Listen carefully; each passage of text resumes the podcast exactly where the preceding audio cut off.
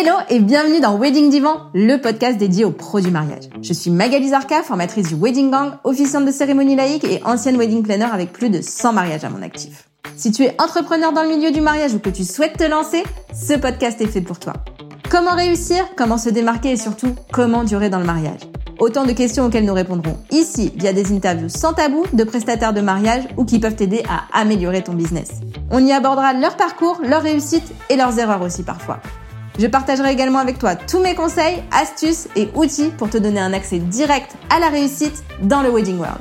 Allez, pose-toi dans ton canapé, écoute-nous dans ta voiture ou même en faisant la vaisselle et surtout, abonne-toi pour ne manquer aucun épisode. Hello le gang, j'espère que tu vas bien. Aujourd'hui, j'avais vraiment envie de partager avec toi un sujet qui me tient à cœur, celui d'arrêter de se comparer aux autres. On a tendance à se comparer avec les personnes qu'on admire, qui sont dans le même métier que nous depuis très longtemps, ou des personnes qui n'ont pas la même vie que nous. Alors qu'en fait, la seule et unique personne avec qui tu dois te comparer, c'est toi-même. Alors, j'avais envie de te donner trois raisons pour lesquelles tu dois arrêter de te comparer. La première, c'est qu'on est toujours trop dur avec soi-même. On ne verra que les défauts dans ce qu'on fait alors qu'on a tellement, tellement, tellement de raisons de se réjouir du chemin parcouru. C'est souvent pour se dire qu'on est nul face aux autres qu'on se compare. Et ça, on arrête tout de suite. Personne n'est nul. On est tous différents. On a tous nos zones de génie et c'est ça qui est génial. La deuxième raison, c'est que sur les réseaux sociaux, tu verras souvent uniquement l'aspect positif des comptes que tu admires. Peu de personnes partagent l'envers du décor et on est tous ok pour dire que la vie c'est pas que des paillettes tous les jours, mais que c'est pas forcément ce qu'on a envie de montrer aux autres.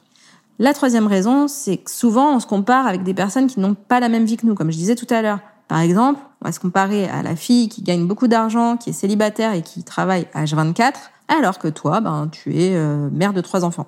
Bah, demande-toi si tu voudrais avoir vraiment, vraiment sa vie, ou est-ce que partager ton temps entre ta famille et ton travail, c'est pas finalement plus important pour toi en fait. Mon conseil, quand tu as tendance à trop te comparer, c'est de regarder qui tu étais il y a six mois. Note tout ce que tu as fait, les victoires et les accomplissements que tu as eus. Voilà pour aujourd'hui. J'espère que ce sujet t'aura aidé et inspiré. Si tu veux en parler avec moi, et ce serait vraiment un véritable plaisir, tu sais sûrement maintenant que tu peux m'écrire sur mon compte Insta, le wedding gang.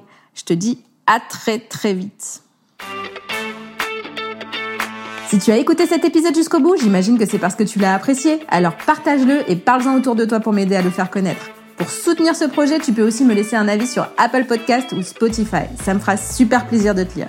Et si tu veux échanger en direct avec moi, rejoins-moi sur mon compte Instagram, le Wedding Gang.